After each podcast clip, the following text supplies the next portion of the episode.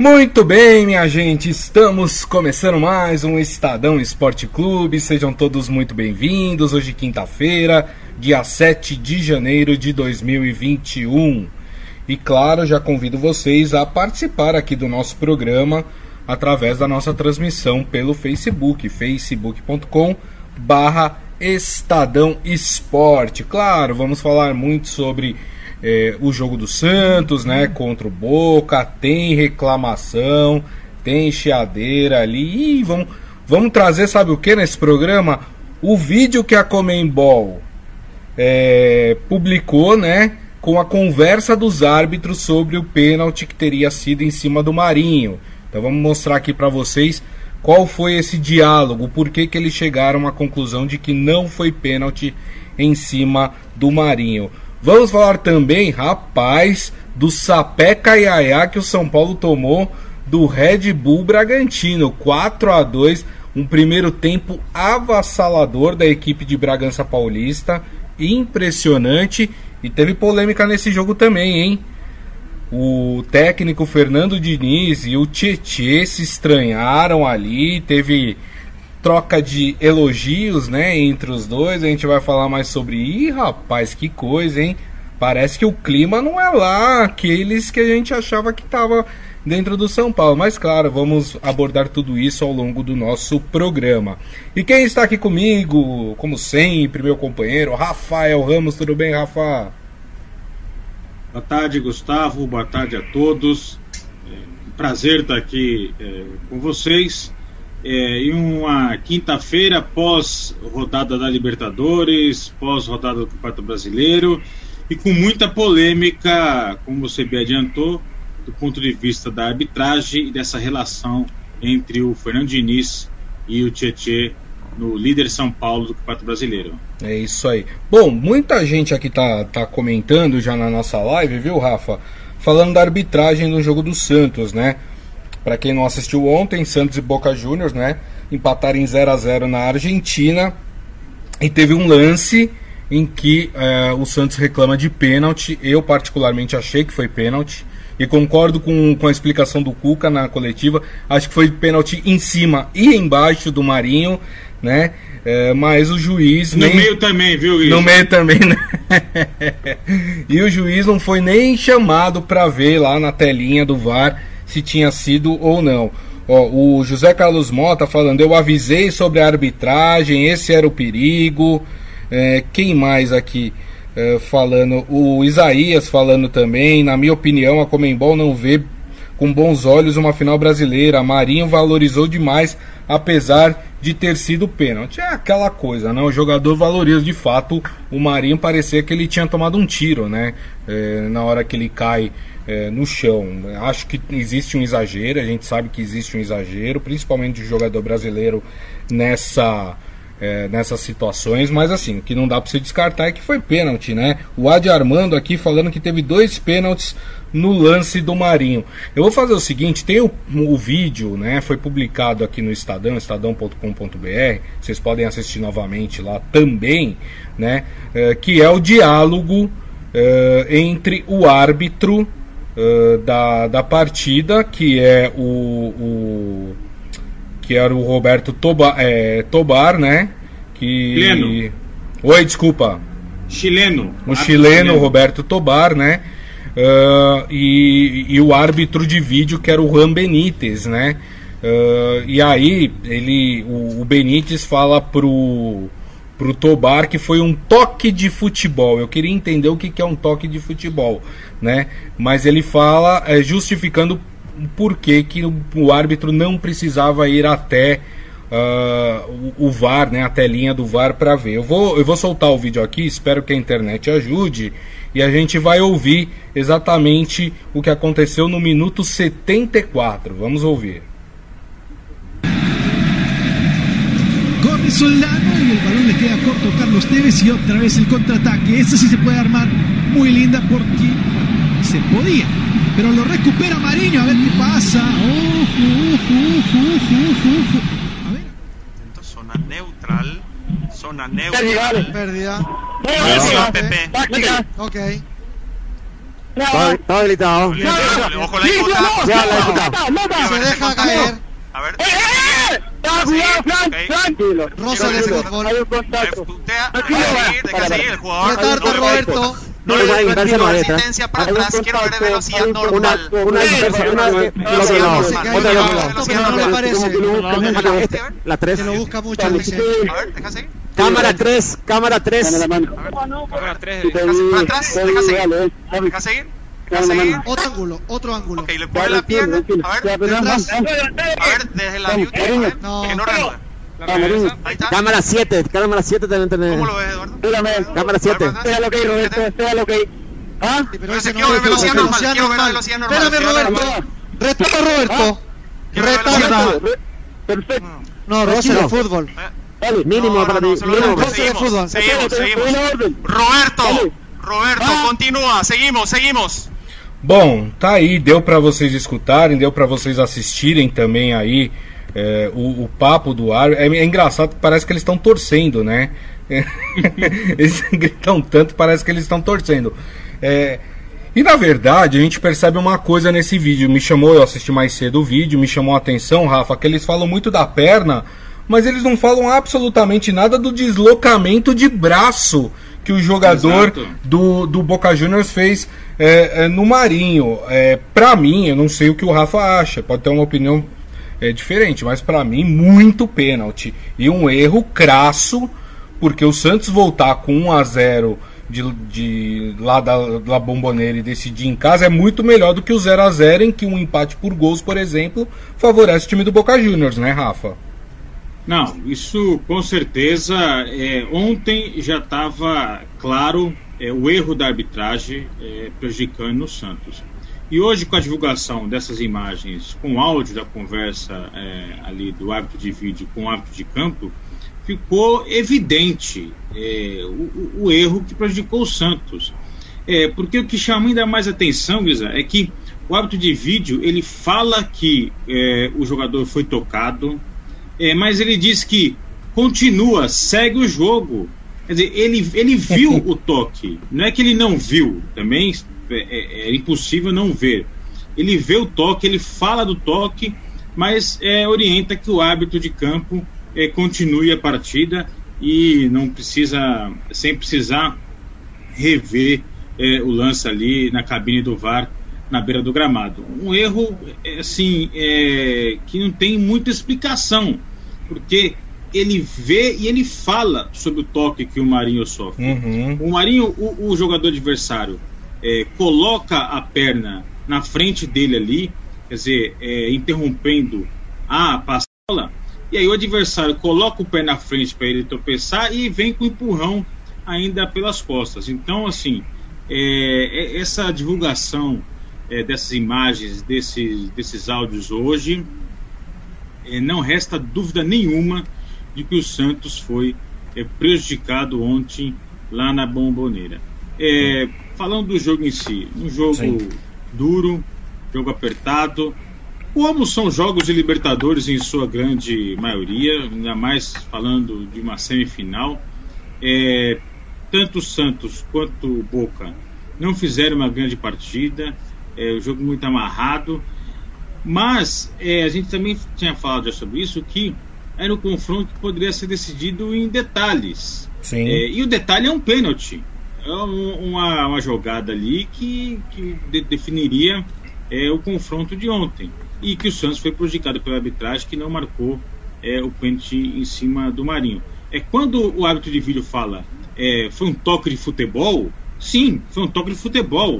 É, toques como esse acontecem no futebol e cabe ao juiz marcar pênalti quando acontece Exato. um toque desse no futebol. Exato. É, então, é, é- é realmente é inexplicável essa é, a não marcação do pênalti que prejudica o Santos. Evidentemente que a gente não sabe né, se é, o Santos marcaria ou não o gol de Claro, pênalti, claro. né, isso- mas, assim, num confronto tão equilibrado, qualquer detalhezinho faz diferença. Qualquer toque faz diferença. E o juiz é, foi muito mal é, ao não marcar. E, e aí, no caso, é, não dá nem para responsabilizar o juiz de campo. Sim. É, a culpa é do VAR, que mandou ele seguir. Se o VAR, pelo menos, coloca ali uma dúvida e pede para o árbitro de campo ir até a cabine para rever o lance, é uma coisa, mas ele nem pediu. Ele claramente fala para o árbitro continuar com a partida. É, é verdade. Aliás, né, ontem eu tava até, depois da partida, assisti né, alguns, algumas mesas, redonda, mesas redondas na, na Argentina, né, nos canais argentinos, e ali era unanimidade também, todos acharam que foi pênalti. Né, a gente sabe que a imprensa esportiva argentina é muito torcedora, né? Ela, ela carrega seu, os seus times no, no, no colo, né?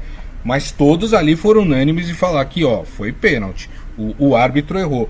E mais um detalhe, isso eu já, eu já tinha dito num lance que aconteceu no Campeonato Brasileiro no ano passado, não vou lembrar qual, mas aqui com o Morelli, Rafa, que eu acho que lance de pênalti, de dúvida em pênalti, eu acho que obrigatoriamente o árbitro de campo tem que ir no vídeo para ver se foi ou não. Eu acho que essa decisão não pode ficar com a... porque o árbitro de vídeo, ele não é o árbitro do jogo. Não é ele que tem que tomar a decisão. Quem tem que tomar a decisão é o juiz de campo. E eu acho que em casos de pênalti, né, de dúvidas em pênalti, que a, a, a última palavra, a última decisão tem que ser do árbitro de campo e não do árbitro de vídeo, que, que, repito, não é o Sim. árbitro da partida, né, Rafa? Não, é. é- é- a gente também é, vê. O VAR é relativamente novo no futebol, né? Ele chamou muita atenção na Copa do Mundo é, de 2018 na Rússia. Está falando aí é, de dois anos e meio. Então, para um esporte centenário como o futebol, o VAR é uma, uma novidade ainda, podemos dizer assim, apesar de já estar em curso aí há, há mais de duas temporadas. É, sobretudo no começo, é, os árbitros de campo usavam muito o VAR como muleta. Então, deixava para o árbitro de vídeo tomar decisões. Então, tinha ali um lance, o árbitro de vídeo ficava parado com a mão no ouvido, é, esperando o que o árbitro de vídeo ia falar, decidir por ele. É, e a concepção do VAR não é essa. O VAR está lá para auxiliar a arbitragem, Exato, mas não exato. para tomar decisões. Por exemplo, lance de impedimento, que muitas vezes são lances complicados, milimétricos, que você tem que observar por vários ângulos.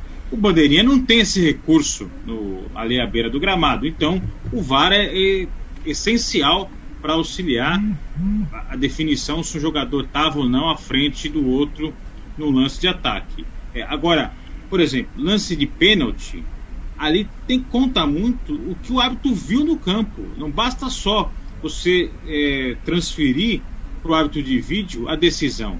Tem que ser o que o árbitro viu dentro do campo com a velocidade normal é, da partida. Então, todos esses aspectos é, têm que ser levados em consideração. Então, é, ontem, é, no jogo contra é, Santos e, e Boca, o árbitro de campo também deixou. Se o árbitro de vídeo disse que não foi, segue. Eu não vou nem pedir para ver. É. É, eu até entendo que a orientação é não ficar parando muito é, a partida, né, para ter ritmo de jogo. Só que se era um lance que dentro de campo ele, ele possa ter algum tipo de dúvida, ele poderia ter ido até a cabine do VAR para checar. Confiou no árbitro de vídeo e estava lá na, na, cabine e errou feio, prejudicando o Santos. Não, e só um detalhe, ficaram um minuto analisando o lance. Se ficaram um minuto analisando o lance, é porque não tinham lá tanta certeza assim se tinha sido ou não pênalti. Nesse caso, você Sim. tem que chamar o árbitro de campo, né? É. É, enfim, é, eu acho que é um erro, acho que a Comembol vai ter que, que se explicar, vai ter que dar. O Santos, né, inclusive mandou né, um comunicado para a Comembol contestando a não marcação desse pênalti, que na verdade é só para marcar território, né? Falar. Ó, Comembol, fique esperto aí pro próximo jogo, porque né, não pode acontecer o que aconteceu. Ah, e, e, e enfim, a Comembol vai ter que responder sobre isso. Não, isso não pode acontecer numa semifinal de Libertadores. O Ivan Jorge Cury fala: juízes nunca vão apitar a favor de clubes brasileiros, tenho memória curta. Se, se não me lembro do ano, Palmeiras e River, juiz favorecendo o time argentino. Ah, teve o caso do Robaldo Aquino, né? Que é o Baldo Aquino, que ficou conhecido como Robaldo Aquino, né? É, foi num jogo de Palmeiras e Boca também, né? É, se eu não me engano. É, teve, teve um jogo recente do Cruzeiro também, vocês lembram? Em, em La Bombonera. E era um jogo que já tinha VAR, inclusive, né? O Cruzeiro também foi muito prejudicado lá é, com a arbitragem. O Maurício Gasparini falando, essa Comembol sempre beneficiando times argentinos. É, já está desenhada uma final brasileira. Podem chorar los hermanos. Essa Libertadores é nossa. O Isaías, com a chegada do VAR, a autoridade do árbitro de campo ficou em segundo plano. Acredito que tenha árbitro gostando, pois tira dele a responsabilidade. É, enfim. E seu Hélio Morelli falando que pelo que ele viu ontem, ele vai mudar o palpite dele. Ele acha que vai ser Santos e Palmeiras, porque o Boca é meia boca. É, rapidamente, o Rafa já falou, a gente tem que mudar de assunto, falar do São Paulo. O Rafa falou um pouquinho do jogo, né? É, concordo com ele, acho que foi um jogo muito truncado, né? Tecnicamente não foi um jogo espetacular de se assistir, né?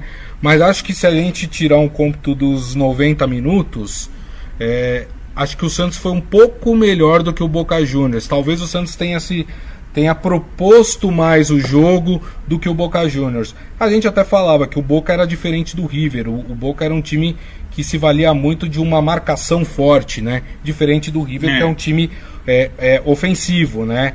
E com certeza o Boca vai vir aqui para São Paulo, né? Na verdade, para a cidade de Santos, para tentar ali é, segurar o Santos e conseguir alguma coisa nos contra-ataques, né, Rafa? Eu acho que é, na Vila Belmiro a gente deve ter uma partida muito parecida, viu? É, o Boca é um time que tem muita força física é, e, e- e nem tanta posse de bola. É, a gente viu isso no jogo contra o River Plate no Super Clássico né, do fim de semana lá no Campeonato Argentino. Uhum. A gente viu isso ontem é, na partida contra o Santos e jogando fora de casa na Vila Belmiro. É, não, não vejo que o Boca vai se expor, vai partir para o ataque, vai querer pressionar o Santos. Até como você bem lembrou, é, qualquer empate com gols classifica o Boca. Então, um a um estaria de bom tamanho para o Boca avançar. Então, vejo um Boca é, mais retraído e o Santos tendo que buscar o jogo. É, mas também Santos sem poder é, deixar a defesa muito aberta, porque se tomar um gol vai ter que fazer no mínimo dois para poder avançar. Então, acho que é, vai ser um jogo de xadrez, é, as equipes buscando espaço, o Boca tentando é, atrair o, Santos para o, o- o contra-ataque e é, como já foi é, ontem, um jogo decidido nos, nos detalhes. Sim. E qualquer detalhe é fundamental, qualquer toque é fundamental, aí alertando a arbitragem do próximo jogo. É, claro, gente, que o 0 a 0 não é um resultado ruim fora de casa, não é isso que a gente está falando. Mas 1 a 0 seria muito melhor para o time do Santos, Sim. né? É, mas o 0 a 0 é um resultado que Apesar deixa o que- confronto em aberto, né? É, então, mas apesar que no Santos eu é, não senti nenhum ali é, ambiente de comemoração pelo empate.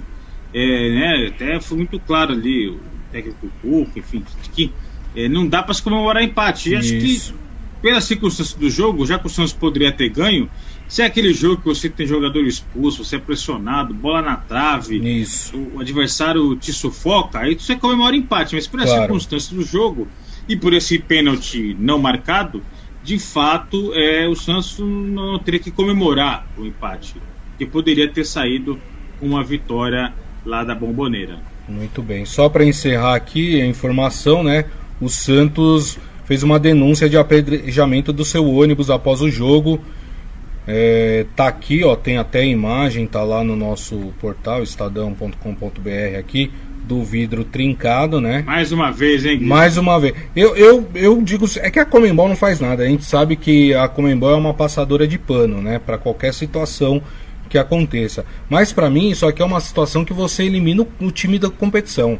É. Ah, mas foi o torcedor, não importa, né? O, esse torcedor que fez, se o time é eliminado agora, ele não vai fazer de novo, né?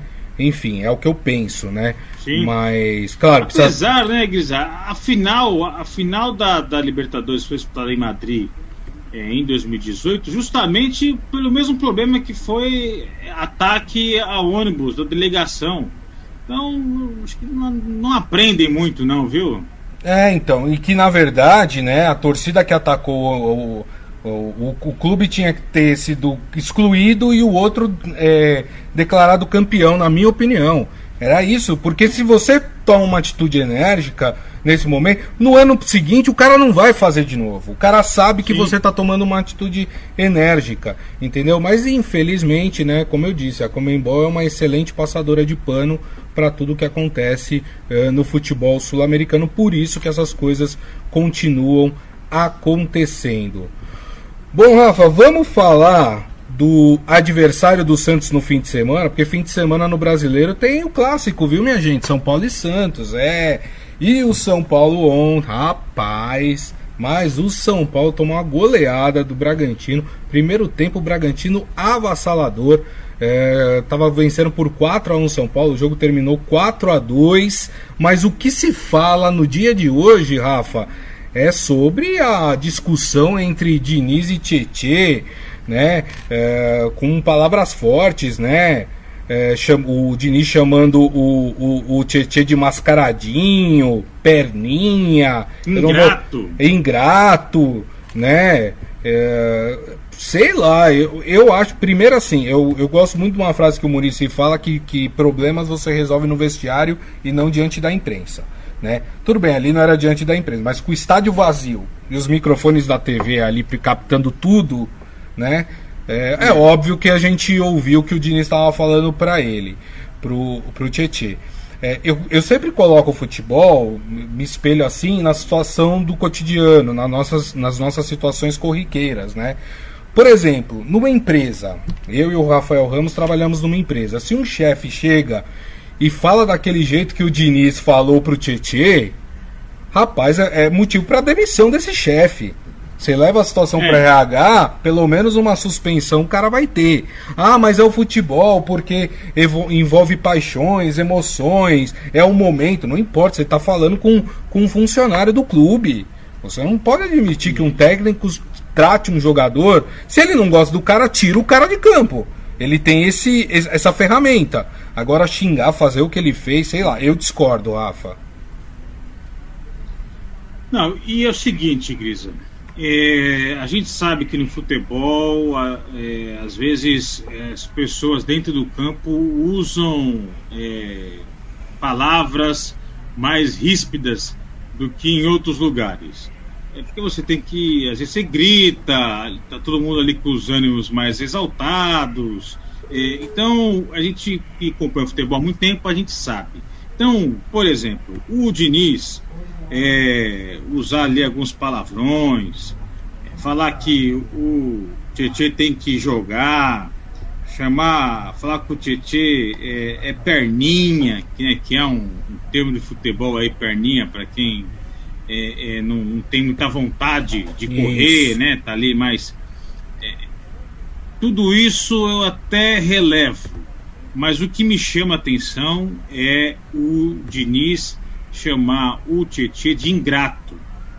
É, porque aí extrapola uma questão ali só do disposição tática, de um erro que o Tietê cometeu ali numa bola.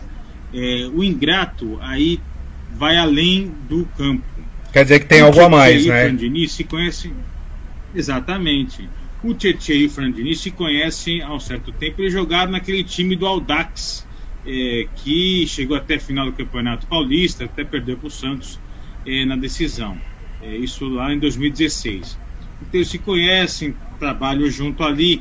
Então o fato de o Fran Diniz chamar o Tietchan de ingrato demonstra uma relação ali é, entre chefe e subordinado, uma relação trabalhista que pode ser problemática. Uhum. Então, para mim, isso que é o ponto que ainda é, precisa ser esclarecido. Chamar de perninha faz parte ali do mundo do futebol, falar que tem que correr, tá? gritar, usar uma- um palavrão ou outro, está acostumado a ver. Agora, a ingratidão, é, a suposta ingratidão né, que o Diniz se referiu Uhum. ao Tietê, isso Uhum. realmente que é um, um ponto que eu acho que pode gerar um atrito aí dentro do elenco do São Paulo. Boa.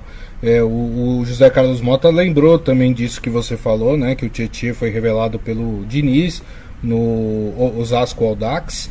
O Ivan Jorge Cury falando que já estão dando trabalho para o Murici, um problema para ele resolver. É verdade, né? O Murici que chegou outro dia para fazer essa ponte, né?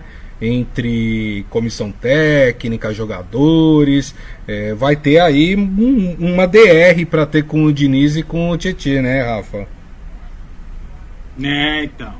É, o Diniz, muito do, do papel dele é, dentro do São Paulo ali, agora com a chegada do Murici, é que eles ali troquem figurinhas, né? Que eles ali se conversem. O, o, o, o Murici é esse elo é, entre a diretoria, a comissão técnica e os jogadores. O Murici conhece muito de futebol, conhece muito bem desse ambiente é, É. do vestiário, essas é, relações conturbadas entre jogadores e treinadores. Ele sabe muito bem.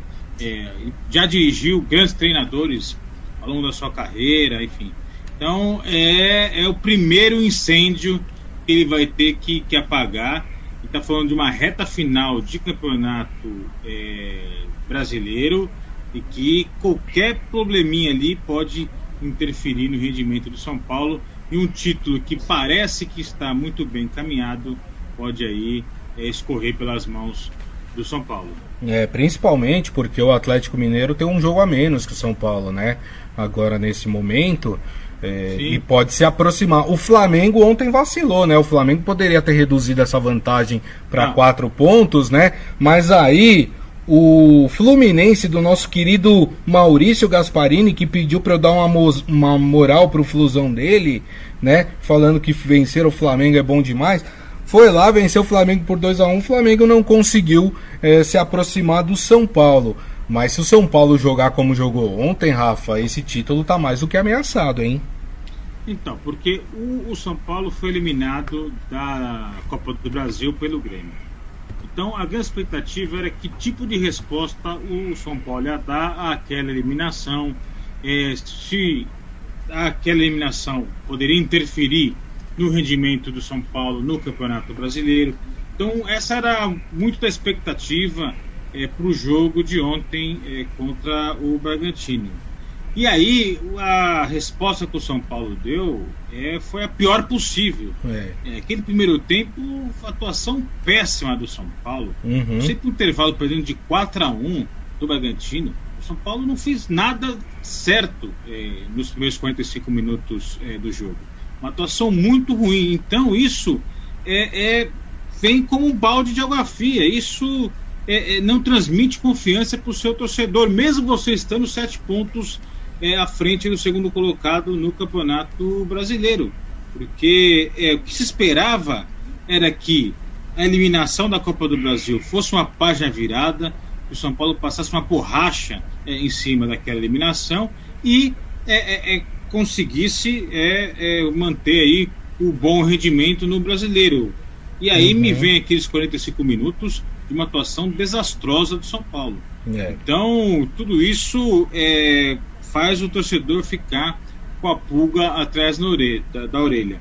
É, Para o fim de semana, o, San, o São Paulo enfrenta o Santos. Um Santos que está com as atenções totalmente é, voltada para Libertadores. Uhum. Nós deve vir com um time totalmente de reservas, ou no máximo ali um mistão, enfim. Sim.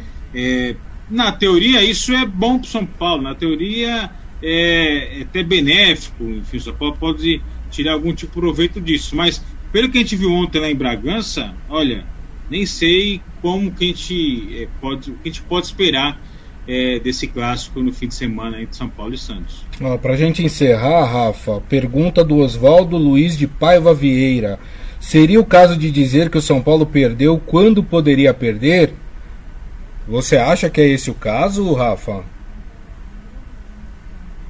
derrota nunca é bom. É, ainda mais nessas circunstâncias que eu falei. O São Paulo vinha de uma elim- eliminação na, na Copa do Brasil. O São Paulo precisava dar uma resposta é, imediata de que tinha virado a página. É, o São Paulo é, tem um jogo a mais que seus adversários. Então, é, do ponto de vista psicológico, do ponto de vista do, do moral é, do elenco, muito ruim é, essa derrota. Então, é, não existe hora para perder, não. Era jogo para o São Paulo ganhar, disparar, abrir 10 pontos e pressionar ainda mais seus adversários. Então, um resultado É. muito ruim é, para o São Paulo ontem lá em Bragança Paulista. É, e digo mais, eu com todo respeito ao Bragantino, né? Mas eu acho pelo contrário, eu acho que era jogo pro São Paulo ganhar. Isso, né? O São Paulo se pega, se pega o Atlético Mineiro, o Flamengo e perder, é jogo que você marca lá na sua tabelinha, né? Que você pode perder. Que né, os times se equivalem, né? Agora contra o Bragantino não, né? Era jogo que o São Paulo tinha que, que ter vencido. E se tivesse vencido, tinha aberto 10 pontos em relação ao Flamengo. Quer dizer, olha só é, a vantagem que o São Paulo deixou é, escapar com essa derrota para o Bragantino. Deixa eu só passar aqui os outros resultados é, de ontem do Campeonato Brasileiro, né? A 28ª rodada. Só lembrando, né, que tivemos jogos adiados dessa, dessa rodada. Tivemos é, Palmeira, é, Palmeiras e Corinthians, né? Santos e Atlético Mineiro. Esses jogos foram adiados porque é, Palmeiras e Santos estão na Libertadores. Ontem nós tivemos também o Botafogo perdendo mais uma em casa, nona derrota em 10 jogos do Botafogo, 2 a 0 para o Atlético Paranaense. Botafogo eu acho que já pode fazer a malinha e pegar o próximo avião para a Série B, porque tá muito difícil. O Grêmio venceu 2 a 1 o Bahia. Olha o Grêmio crescendo aí, hein? O Grêmio já é o quarto colocado do campeonato com 48 pontos. Esporte venceu Fortaleza por 1 a 0. O técnico do Fortaleza foi demitido, né, Rafa? Hoje de manhã. Chamusca. O Péricles Chamusca, né? É, o Marcelo Chamusca. Marcelo Chamusca, desculpa. O Péricles É. Chamusca é o outro. É, É. o Marcelo Chamusca foi demitido. É, o Fortaleza parece que é uma situação muito semelhante àquela do ano passado, né? O Rogério Ceni saiu e aí o time não se encontrou mais. O time está despencando na tabela. Parece que tem uma dependência aí do Rogério Ceni. É, e aí agora o Chamusca não conseguiu fazer ali uma boa sequência de jogos. Uhum. Essa derrota por 1 a 0 para o esporte. Gol do Thiago Neves Isso. é, lá é, no Recife, então decretou a demissão do, do Chamusca. O Fortaleza sai em busca é, de um novo treinador para essa reta final do brasileiro. É. E o time que comprou o assento no avião do lado do Botafogo é o Curitiba, né? Curitiba ontem em casa perdeu para o Goiás 2 a 1 né? É, Curitiba e Botafogo são, né? é, o Curitiba é o último e o Botafogo o penúltimo colocado do Campeonato Brasileiro. Hoje completam esta 28ª oitava rodada o Ceará que joga contra o Inter no Castelão e o Atlético Goianiense que joga em Goiás contra o Vasco da Gama. É isso, Rafa? Estreia do técnico Vanderlei Luxemburgo no comando do Vasco é, contra o Atlético Goianiense.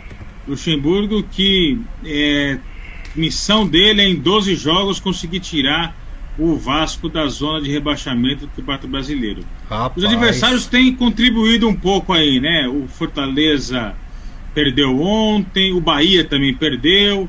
Isso. Então, quem sabe aí. Botafogo perdeu, Curitiba perdeu. Botafogo e Curitiba eu já vi até fora da disputa, viu, Guizão? É, é eu acho que a verdade. disputa tá. Estão com outras equipes ali é, que estão mais acima, porque realmente a pontuação do Botafogo e do, do Curitiba é baixíssima, acho muito difícil que eles consigam reverter isso. Então, o Luxemburgo, depois de ver seus adversários diretos é, serem derrotados ontem, estreia é, no Vasco com a missão aí de evitar um novo rebaixamento do Vasco, né? Vasco também parece que gosta de uma Série B, é verdade. É, e a gente pode ter a, dois clubes cariocas caindo, dos grandes, né? Caindo para a Série B do Campeonato Brasileiro, né? Vasco e Botafogo. A gente pode ter uma Série B em 2021 ainda, né? Ainda esse 2021, ano, com esse isso, calendário maluco isso. nosso aqui. Uma Série B com Cruzeiro, Botafogo e Vasco. Olha só, já pensou? Ah, É quase um torneio Rio Minas, né? Só não vai ser porque o América Mineiro tá para subir, né? é, é. Então, Então tem, tem, tem essa questão. Muito bem, minha gente. E assim nós terminamos o Estadão Esporte Clube de hoje. Agradecendo mais uma vez a companhia de Rafael Ramos. Obrigado, viu, Rafa? Eu que agradeço, sempre um prazer estar aqui é, com vocês. É, e amanhã voltamos aqui novamente no Estadão Esporte Clube. É isso aí, agradecendo obviamente a todos vocês que participaram aqui do programa. Mais uma vez, obrigado pelas mensagens, pelo carinho. Lembrando que daqui a pouco nós vamos publicar o nosso podcast do Estadão Esporte Clube, portanto, vocês podem ouvir por qualquer aplicativo de streaming da sua preferência. Ah, pode ser o Spotify? Pode ser o Spotify. Pode ser Deezer? Pode ser Deezer. Pode ser o Castbox? Pode ser o Castbox. Pode ser o Google Podcast? Pode ser o Google Podcast. E o Apple Podcast? Também pode ser o Apple Podcast. Em todas as plataformas nós estamos com o nosso podcast. E amanhã, uma da tarde, a nossa live diária aqui no Facebook, facebook.com barra Estadão Esporte. Então, gente, um grande abraço a todos, uma ótima quinta-feira e nos vemos amanhã. Tchau!